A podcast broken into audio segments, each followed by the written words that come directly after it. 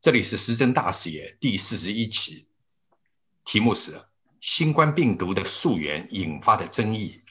今天邀请的主讲嘉宾是 Thomas 和 James，两位主讲嘉宾的介绍：Thomas，欧美工程管理专业人士、时政分析评论员；James，欧美进化生物学和分支克隆专业人士，持续跟踪疫情和相关的研究进展。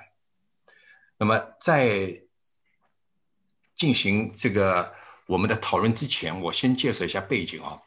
呃，上个星期主要是由英国和挪威的病理学家发表了一篇新的论文，就是新冠病毒是由大国科学家制造的，是五月二十九号发表出来的。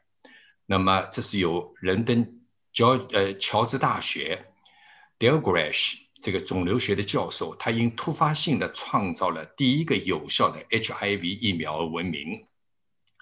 另外一个瑞典的呃病毒学家，他叫 s r o n s o n 呃，他是制药公司 Immuno 的主席。该公司研发的一种名为 Bivac-19 冠状病毒的候选疫苗。他们两位去年在分析 COVID-19 样本。以试图创造一种疫苗时 d e l g r a s h 和 s r o n s o n 在该病毒发现独特的指纹。他们说，这种指纹只可能在实验室中进行操作而产生的。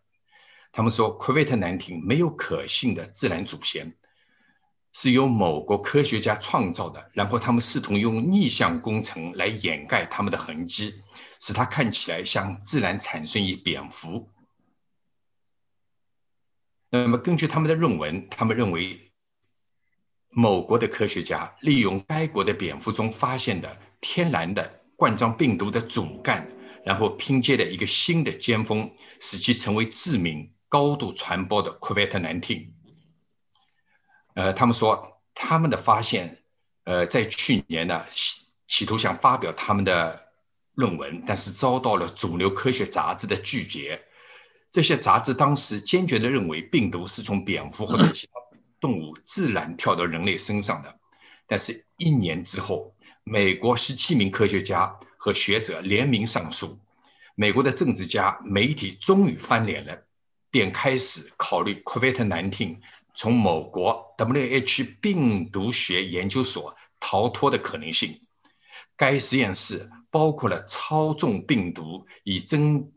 以增强其感染性，从而研究对人类的潜在的影响。在上周，美国总统拜登命令情报界重新审核该病毒的起源，包括实验室事故的可能性。宣布这一消息之前，有人向白宫透露了一份先前未透露的情报。这份情报称，W.H. 研究所的几名研究人员在2019年11月因病住院。这份文件是由上周的《华尔街日报》披露的。那么最近就越来越多的专家坚定地认为，该病毒的起源并非产生于自然，也不是从动物特有的人类，是由实验室泄露的。那么六月四号，德国的商报也做了相关的报道。所以呢，今天呢，我们请来两位，呃，两位同仁来讨论这个课题。所以第一个课题啊。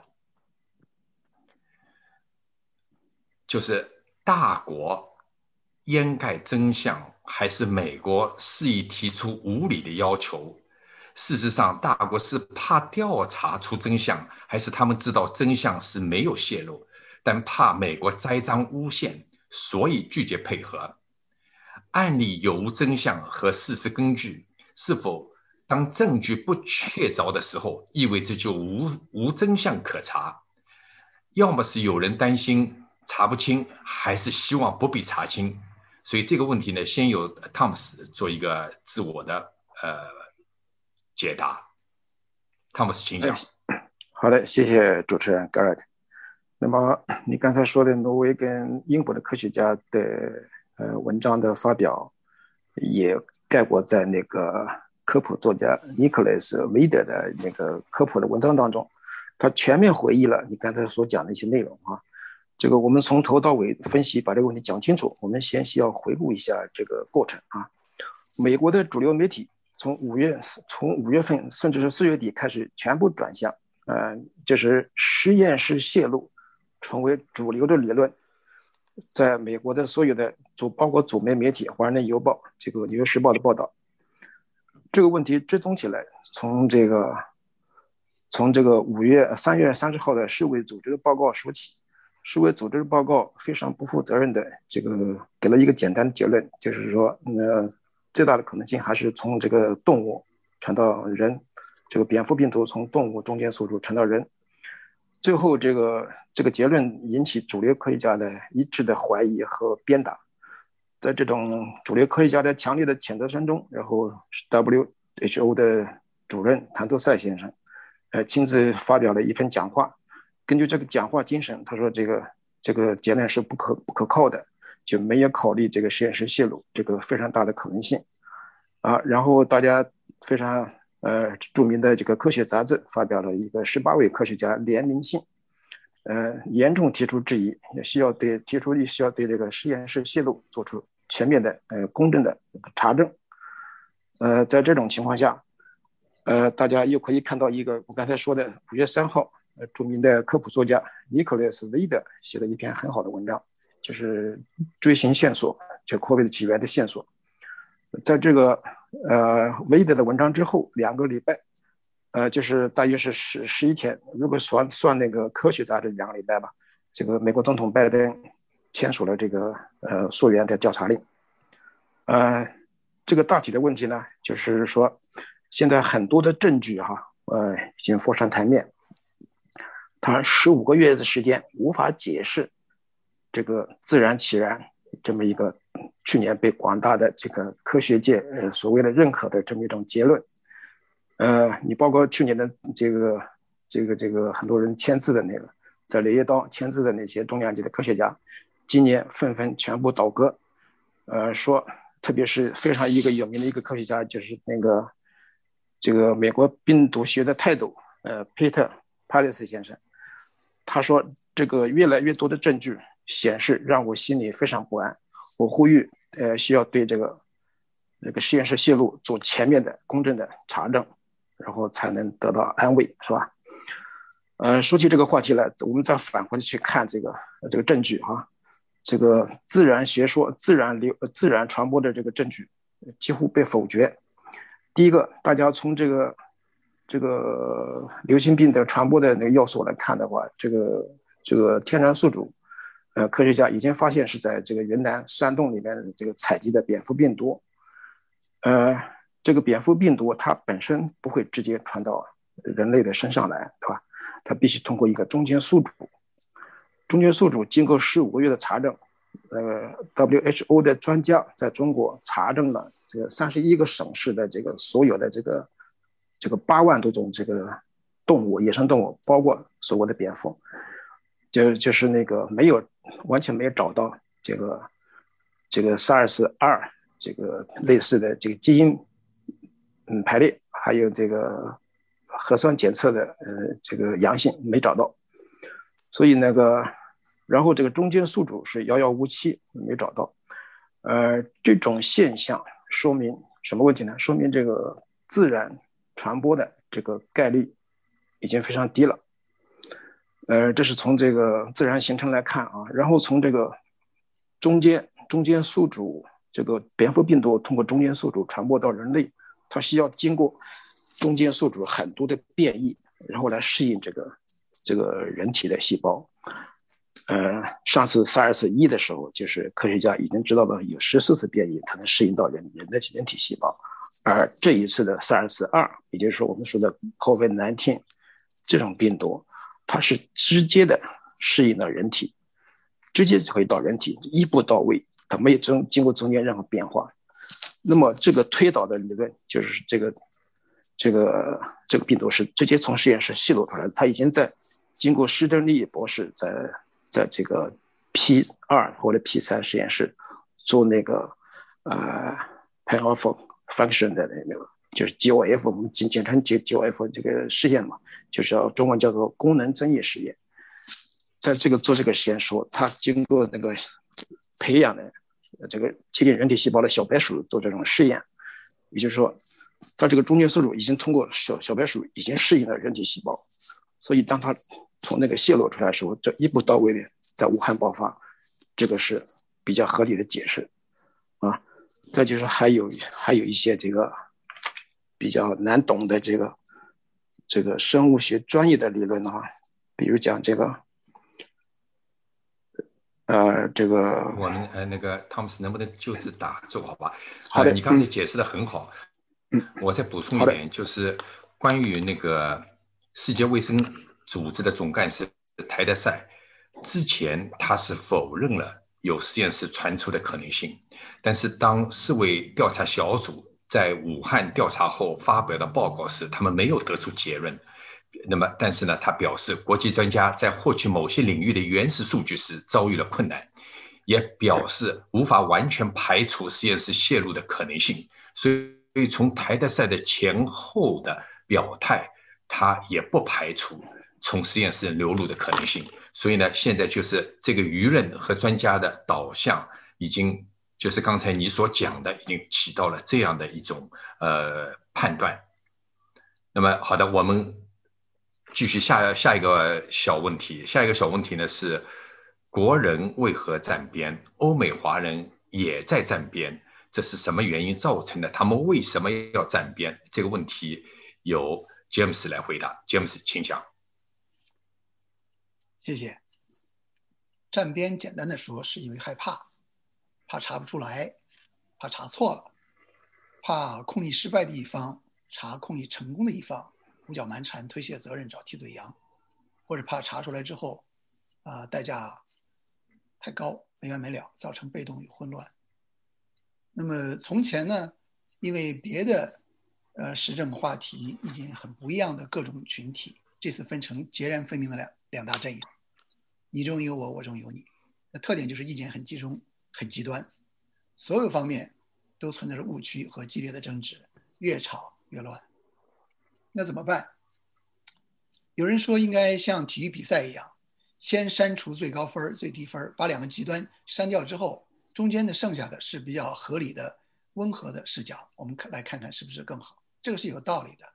比方说，有人说这个溯源就是一个调查，它既不是开庭公审，绝对不是索赔，也不是传统意义上的科学研究，而是一个复盘事件、调查原因和过程。因为疫情还在发展，现在就谈善后或清算太早太早了。就是先要查清楚，有助于我们去控制和扑灭疫情。那么之前各方面呢忙着抗疫灭火，顾不上查，所以说之前很多意见呢匆匆忙忙的发表，啊，并不是那么啊这个详实和靠谱。还有一些意见发表出来之后呢，被做了错误的啊以讹传讹、错误的解读和错误的解释。而今天的溯源完全是为了控制疫情。为了防范新的病毒、类似的病毒，这些事情都已经在发生了。顶级的科学家、顶级的控制专家已经在警告这些事情了。现在一些莫名其妙国家突然爆发的一些这个突然的爆发，跟这个有关系。那么未来还有什么样的呃类似的病毒会爆发呢？我们需要查，需要知道这个机制。那么 WHO 啊，世卫组织和国际社会的普遍低支持查，但我猜。没有多少人会支持现在马上就进行不合理的公审啊、索赔啊这样的瞎闹，那是纯属瞎闹。所以这个风险并并不存在。更深层的原因，是因为川普把意见极极化了，川就像一座死铁矿山一样，让所有的制北针通通失灵了，没有了是非。而他开辟了后真相时代之后，让真相成了贬义词和攻击武器。他煽动了仇亚浪潮，也让大家害怕，觉得溯源一定是针对中国和中国人的。他这个中间态度一百八十度大颠倒，是因为他开始害怕，而后来看到对方这个疫情控制、生产恢复又很嫉妒，于是开始不管不顾胡说八道。那这样就让现在的这个正常的交流、正常的沟通、正常的这个讨论，啊，这个没有办法进行下去。今天没这个问题了，今天是新政府执政，号召全世界一起重启，一起来查证，完全所以氛围完全不一样了。但是 Trump 对人心的影响依然在，大家算是心有余悸吧。OK，，你讲的很好，就是你的意思，国人为何站边，欧美华人也站边，然后观点截然相反，主要是怕查的结果引发的赔偿。事实上，现在查清溯源和赔偿已经不沾边的，但是呢，由于 Trump 以前的这些错误的导向，使人们还停留在 Trump 的阴影下，以为这个查溯源就会导致一些巨额赔偿，所以呢，为了巨额赔偿，大家就纷纷站边。呃，OK，呃，理解了。那么，同样，下面一个问题是为了如何？下面一个问题是为了恐惧清算，还是？这个清算和这个查溯源是为了引发全球科学家防患于未来这个问题，让汤姆斯来回答，也就是前面这个问题的呃，在深度的解读。好的，谢谢。我先把前面的没讲完的再补充一下啊。那个前面的这个第一点我讲的这个证据啊，还有这个跟石正丽博士合作的这个赞助的那个达萨克这个这个病毒学家。他是一个利益相关者，然后他把他的施正利博士搞这个基因合成的东西全部披露出来了，这是第一个。再就是施正利和呃博士的这个老师吧，也他也是一个协作伙伴，美国的这个白卡教授，巴雷克教授，他亲自传授给施正利博士的怎么样来改造这个基因，然后达到这个。呃，这个把这个尖峰基因插入这个另外一个病毒主干上，怎么样做到这个技术？呃，这个他亲自披露了这个他怎么样教施正利博士做这个工作。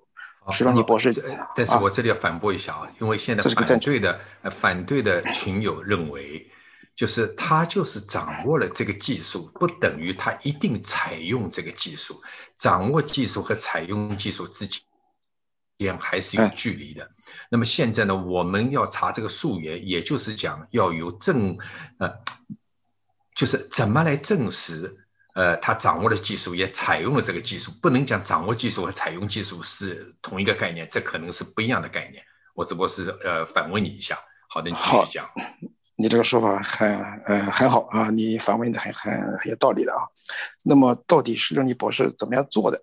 怎么样到哪个地方做的？他亲自接受科学杂志的采访，他说他是在 P 二 P 三实验室做的那个 GOF 这个功能增益这个实验的，这个就让那个那个巴里克博士非常愤怒，他你这个是不安全的，你在这做是不合适的，而且这个 GOF 这个实验之前是被终止的，被美国这个终止了的，被奥巴马时候。后来川普执政的时候，那个大概是夫妻跟那个达扎克又把它恢复了。这个恢复的过程我们还不得而知。为什么现在夫妻面临很多的质疑啊？所以这是我就讲的一个第二点补充。所以说，有跟施正念合作的博士已经亲自给他揭露了他这个亲自做这个试验，而且他这个试验是在 P 二 P 三做的。他为什么不在 P 四做？因为 P 四非非常不不舒服，非常麻烦，很多的科学家都不愿在 P 四做这个实验。啊，所以说这是这是一个很直接的证据啊。那么我现在接着讲你下面的问题啊，第三问题，这个这个溯源呢这个问题，它是并不是为了某一个国家的所说的那个样子，造成这么大的大流行，全球将近死亡人数是今天达到三百七十五万了吧？那么世界各国在，特别是欧美国家，在这个疫情平静下来之后。从科学家的角度，还从这这个呃科学的精神，他必定要提出来这个源头到底是来自哪里。所以说，这个是不牵涉到什么什么这个是什么有些怀疑所说的那些那些什么赔偿的那些那些事儿啊，没不能从那个角度起来去考虑问题。有人说，哎，你这个东西要搞的话，就会在美国引起这个排华浪潮。那我说，那你这种看法就是没有普世价值了。你即使你某个国家由于工作的疏忽啊，导致了这个泄露，跟你生活在美国的华人有什么关系？如果把你牵扯到进去，那么这是违背普世价值，对吧？我所来的我的某国，从某国走出来，那么我自己本身我跟这个毫无关系，对吧？所以这个说法是不成立的啊。所以说呢，这个溯源是科学的需要，也是为了下一步的更好的防止这个大流行的爆发，必须做的一步工作。所以说我的。讲法就到这儿吧。啊，这个讲的很好，就是查溯源不是针对某国，不是针对某个政权，不是针对某个实验室，而是要防患于未来。因为这次大疫情产生了人类历史上没有的灾难，就是为了杜绝这种灾现在再一次的爆发，所以要查溯源。这个解释的相当好。好，呃，最后一个问题就是预测调查的可能性的结果，谁是受害者，谁是受益者？媒体导向真能左右视听吗？这个问题，请汤姆斯讲。汤姆斯，好吧？Sorry，这个问题请 James 讲，James 请讲。嗯，预测结果，预测溯源的结果和媒体如何影响？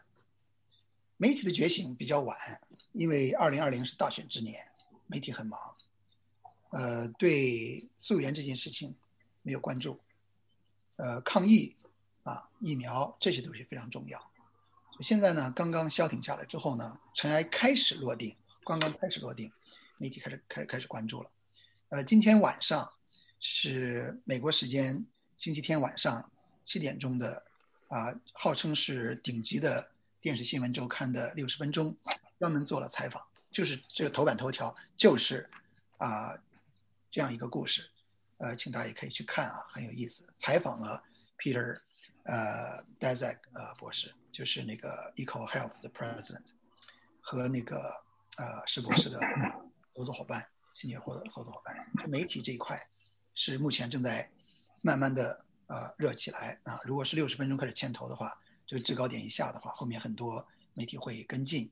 那么一开始有零星的报道，呃，主要是还是从比较有限的呃角度和范围里头谈这个问题。呃，大量的调查工作实际上是由一些这个编外的呃这个人呃做出来的。那么。流流传到这个社会上之后呢，影响非常非常大啊，不比主流媒体的呃重磅推出要要小。现在六十分钟是主流媒体的主流媒体冠军中的冠军，呃，把这个事儿当成当做头版头条了。那么我们来谈这个呃预测这个结果和受益方和呃受损方。我觉得大家首先呢应该管理一下自我的期望啊，就是说有人说查不出来，有人说查得出来。这个要有一个现实的考虑，我们可以从科学层面和政治两个层面、两个侧面去考虑这个事情啊。呃，首先说，如果没有证据，是不是就可以做结论？这个是个伪命题，因为证据这个东西怎么定义证据，呃，实际上是大家没有啊众口众口意思说不清楚。但是用排查法，用倒逼。啊，排除了之后呢，把那个缺失的链环补起来，知道缺失链环在哪里，这是可以做到，而且已经做到了。过去几篇重磅的文章啊，我就回去看了一下那些啊关键的啊这个文章，呃，对两方面是科学原原创的文章，最顶级刊物 Nature Health 的这个发表的文章。比方说去年这一篇 Nature 的这个呃二零二零年零三呃这个三月份的这个 Nature Health 这篇文章，就是被称为啊。呃，顶级科学家三个国家的五个顶级科学家，呃，这个科学研究证实实验室逃逸的这个假说不成功，呃，不成立，呃，这是不对的，原文没有这么说，而且呢，我建议大家读读文章的不要光光看题目，更不要光看被别人啊说过的题目，要去看读原文，要知道科学家为什么那样说，为什么那样做。这五个科学家其中有一位已经改口了。那么你去仔细理解他，他为什么改口的话，你才知道这里没有政治政治污染，没有政治参参加。我先说科学这个，那个当时这些科学家呢是说了有三种可能啊，我把它简单说来是从动物跳转人，从啊实验室的培养皿里头逃出实验室，从其他地方爬过来的，是跳、逃、爬。那么这是一个这个呃三个假说。那么他说呢？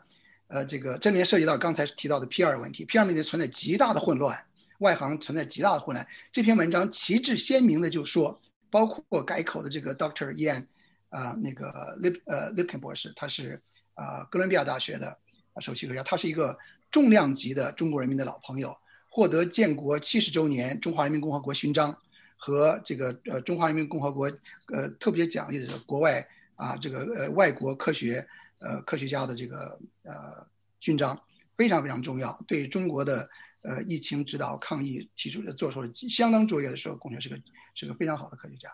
他参加这篇文章的研究，这篇文章最后在在归纳他们的研究的时候，特地特别提到，事实上这个增益转移的实验在世界各国都是在 P 二实验室进行的，所以这个问题就破除了 P 二实验室不能用，不是这样的，就是一直在这进行，但是他们通过。啊，这个分子生物学的推导和测算，觉得这个可能性是是最后一个可能性啊，就是我刚才说那三个三种理论。那么这个呢就被说成是被误误传成是他们否认了实验室这个呃逃逸的这个可能性。他们没有否认，他们只是说那个可能性。他说什么时候就知道呢？因为缺失的链环太多。他论文的题目叫 The Prox The Proximal Origin of COVID 啊呃 nineteen virus，就是说是近起源，就近新起，而不是源起，就距离起源还差一步。那么这个差一步缺什么东西呢？它缺很这缺这个缺这个缺这个，这都拿到手之后，就可能颠覆他们的结论。这是第一个这个失误的地方。OK，第二失误的地方就是说看 PR 问题呢，为什么 Doctor Ian 啊 Lepkin 改口了？是原因他获得了一个新的信息，他把这两块东西加在一块儿，他说我改变看法了，就是说。这个虽然这个增益转移经常在各国实验室里头是在 P2 实验室里进行的，P2 实验室是几乎没有，就跟就穿着白大褂、戴口罩、戴手套就可以了，没有什么特殊的这个防护。那么，但是有一种实验是严格要求必须在 P 四实验室最高级别的实验室里头，就你要穿着太空服啊，要严严格隔离，要严格消毒。这种实验呢，就是重组啊核酸实验，就是如果你去干预了，你去处置了。这个这个呃呃，它的这个主干或者是它的这个，呃这个构建呃呃这个呃这个叫什么这个呃呃蛋白质的亚单位的那些啊这个核酸的话，核酸序列的话，你必须在 P 四实验室。当被告知这些工作也是在啊 P 三 P 四实验室的时候，他说这这这会改主意了，因为这个要逃逸出来了不得了不得啊！因为发现这个这个新冠。啊，病毒或者是 SARS 二病毒呢，是一个很成熟的一个一个病毒啊，做好准备的，而不是通过慢慢爬，或者是之前的之前做好很量的这个准备而而发生的这样的一个新的变异，不是这样。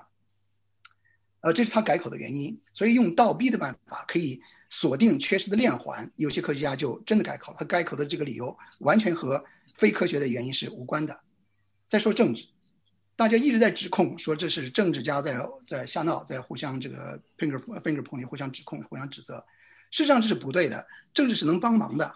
比方说福奇博士前天刚刚发表谈话说，请不要啊逼对岸政府，请不要污损指控，就说这是调查，我们需要对方的合作。我觉得这是很对的。谁能让对方合作？外交官能让他对方合作。比方说，元首外交就直接说：“我们希望大家合作一下，把这事情搞清楚之后呢，我们一块儿来结束这个东西。”为什么要结束呢？因为没有结束，疫情正在发展，包括在对岸，包括那些认为控疫成功的国家，疫情仍然在进行。这个你去看，比方说这个啊，管义博士的管义教授的这个谈话非常非常清楚。你不能够说你控制下来，为什么呢？有一个技术的原因，因为百分之八十的这个感染者。是或者没有没有啊症状，或者是轻症状，就是发现不了。或者说，你只发现了百分之二十的，你追踪百分之二十的患者，那么这意味着什么？当你大量的人群在交互的时候呢，有大量的变异和交互的机会，新的变种会会出来。这就这就是一个其中的一个解释。印度为什么突然大爆发？现在它的印度的印度的脚步，这个走路开始爆发的这个状态的国家呢，包括越南和这个马来西亚。抗疫情况非常非常好，突然就开始爆发了。因为本本来控制的很好，越南死亡人数连十个都不到，突然就就上上去了。所以说，控制很好的地方不能够说我们控制的好，你们不要查我们，不是这样的。因为疫情没有结束，就像救火一样，只要有火种，没有任何山林没有一任何一一个地方是安全的，所以要查。所以福奇博士这样说呢，事实上在呼呼在呼救科学家不要自己去搞，请政家帮忙，外交帮忙。那么我们的使命是干什么呢？我们的使命是跑赢这个冠毒啊！我们做过做没做过？做过。非典的时候，我们我们跑赢了，没有扩散。谁在帮忙？政治人物在领导，在帮忙，在协调，做的非常非常好。人类和非典那个灾难这个失之交臂，就是因为全球团结联合，大家透明，这个精诚合作。所以说，这个借用当时这个钟南山博士、钟南山教授的这个钟南山院士的。在这个武汉实地考察的时候，对官员说的一句话：“请别再错过说真话的机会了。”就是这个，谁需要？那么现在这有一个概念啊，大家说我们实际上对这件事情是不知道的，谁是我们呢？包不包括这些人？包括这些人？如果我们是全世界人都是一家的话，那我们真的需要知道这个，啊，实际到底发生了什么情况，对吧？就是说，这样就可以超越和超脱这些政治的羁绊，政治变成我们的动力，政治变成我们的这个呃通话的通路，而不是我们的这个负担和让我们这个恐惧的这个根源啊。那么，我个人觉得呀，不要因为这个事情闹起来之后封杀科学研究，所有这些参与的科学家。各方的科学家都做出巨大的贡献，是了不起的科学家。不要妨碍他们的工作，请他们继续工作。犯了错误没关系，出了事故没关系，不要惩罚，不要怎么样。如果要真的要把它搞清楚的话，我个人认为最好的办法是通过外外交斡旋和协调，让各方的科学家坐在一起，公开的谈对话。我猜两三个小时事情就可以搞清楚了。现在是从前的合作合作者，从前的师傅，从前的支持者，现在全都出来说。要支持重新查，因为他们看到了不该看到的东西，他们知道不该知道东西，因为穷尽了其他的可能，这很清楚啊，很简单嘛，对吧？既然大家是同一个世界，同一个梦想，是同一个病毒，同一种危险，既然这个冠状病毒的对人类生存的威胁已经和气候变暖、地球毁灭相提并论了，为什么不坐下来一块谈呢？为什么要让这个政治成为我们的负担，让恐惧成为成为我们的这个这个判断依据呢？不应该这样的。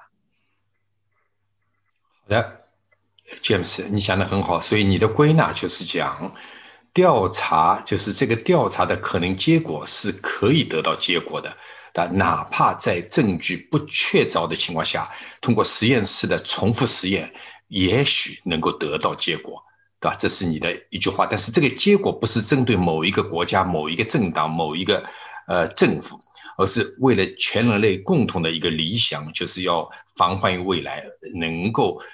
类似这样的病毒再次发生的时候，能够在摇篮当中把它遏制，啊，是为了这个目标。因为这个世界只有一个，这个地球也只有一个，就是防患于未然是大家共同的使命，而不是我的使命或者你的使命。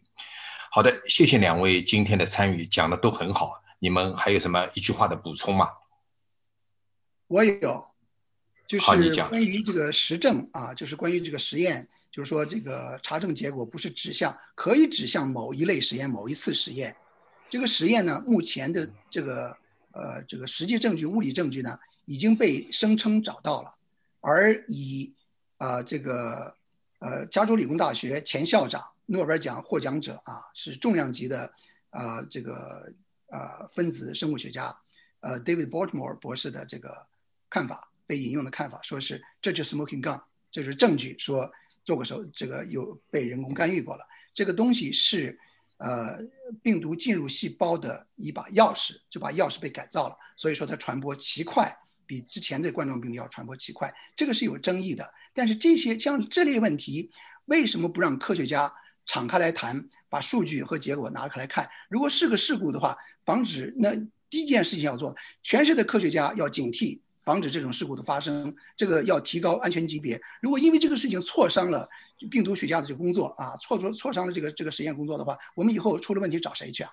我就补充。OK，好，讲的很好。那个汤姆斯还有最后一句补充吗？好，好，我补充一句行了，就是刚才说的以上我说的，包括詹姆斯说的这些，嗯，所有的东西，那个施正利博士的研究记录已经被封存了啊，所以说要。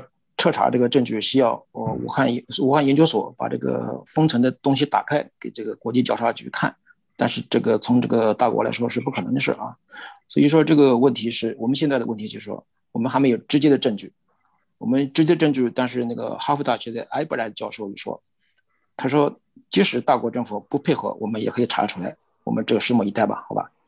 好，我就讲这里。谢谢谢谢两位的参与，今天。呃，时政大视野第四十一期就就此结束，谢谢。